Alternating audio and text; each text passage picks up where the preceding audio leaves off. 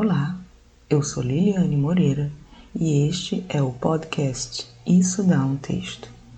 Aqui, o foco é o extraordinário cotidiano, que tem muito a nos oferecer.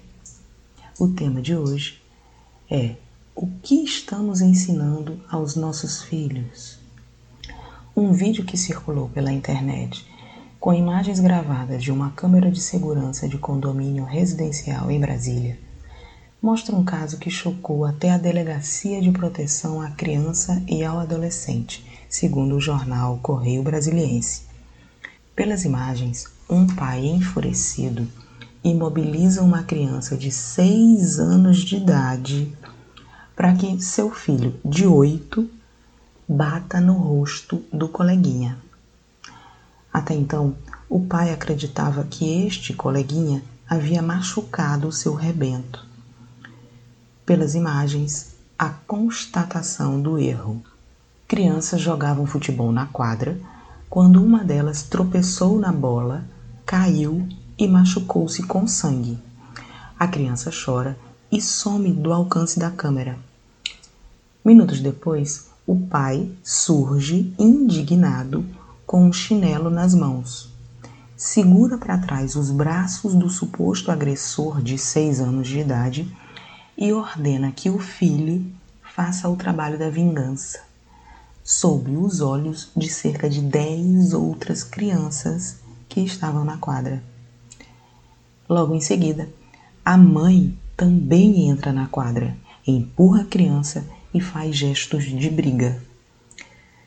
A pergunta é: estamos prejudicando os nossos filhos sob a ilusão da proteção? Onde está escrito que para formarmos cidadãos fortes, conscientes e justos, temos que usar a violência, a falta de diálogo, a superioridade, a mentira? Sim, porque se um menino não disse ao pai que tropeçou na bola, que não foi o colega que bateu, ele já aprendeu que deve mentir para ganhar atenção. Porém, ainda que tivesse apanhado do colega no jogo de futebol. Que criança nunca pegou de um coleguinha uma rasteira, uma bisca, um beliscão, um puxão de cabelo? Claro que dói em nós, pais, quando machucam nossos filhos. Sim, sem dúvida. Quando sofrem bullying, quando são preteridos e tantos outros quando pois não queremos que nada de ruim aconteça à nossa cria. Mas talvez esteja aí um dos erros. Não dá para protegermos 100% de todo o mal, amém. E nem é saudável querer essa proteção, pois seria oferecer uma vida em bolha. Vai acontecer muita coisa ruim com os filhos, pois conosco também aconteceu e ainda acontecerá. E é assim que exercitamos nossa resiliência, nosso raciocínio por soluções, nossa empatia, nossa seletividade, nosso perdão. Se desde pequenos formos acostumados a resolvermos na pancadaria todos os acontecimentos negativos e quisermos adotar esta forma de viver, poderemos ocupar um lugar de vítima perigoso para nós mesmos. Será o mundo contra mim e eu na defesa do mundo. Ninguém poderá contrariar meus planos, por menores que sejam, pois estará ameaçando minha paz. E que se dane a paz do outro, se for para defender a minha.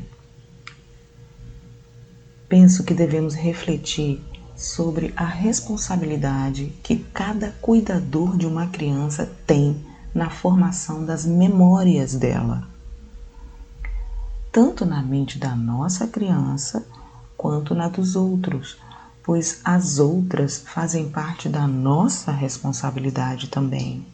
Ter um filho é mais que alimentá-lo da boca até o estômago. O que falamos e fazemos para nós e para os outros ficará registrado na mente dele e mais tarde servirá de base para sua própria estrutura de vida. Cabe a nós colaborarmos para uma base sólida, aonde ele recorrerá em situações de tensão. Quem não prepara o terreno mental de uma criança com sementes férteis da partilha, gratidão e perdão, está enfraquecendo este ser, embora pareça que o grito denota força. A agressão que este menino de seis anos de idade sofreu pode causar dúvidas quanto ao merecimento de liberdade de escolha na vida adulta.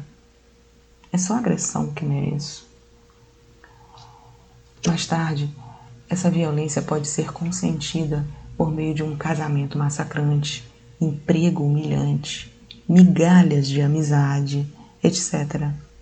Quem na infância não fortaleceu sua autoestima de forma saudável, provavelmente terá mais dificuldades para acessar o que a vida tem de melhor.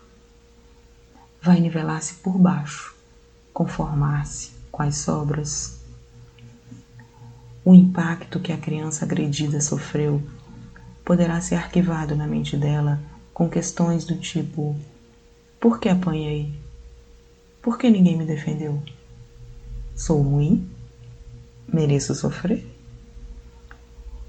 E as afirmações na criança que agrediu podem surgir do tipo: ninguém pode me derrubar, não posso perder. Se meu pai mandou eu bater, então é porque é assim que tem que ser.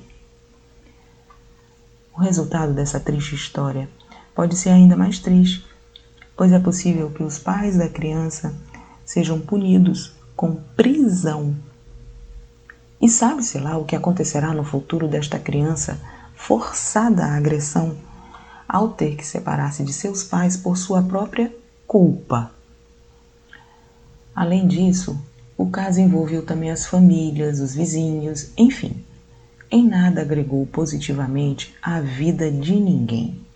O que podemos fazer é pensarmos sobre o que estamos ensinando às novas gerações e sermos honestos nas respostas.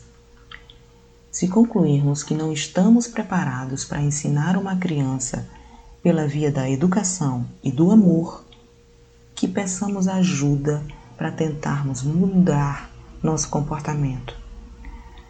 Melhor ainda, se fizermos essa reflexão antes de sermos pais e termos a coragem de admitirmos que não deveremos ser. Eu sou Liliane Moreira e este foi mais um podcast Isso dá um texto. Até a próxima.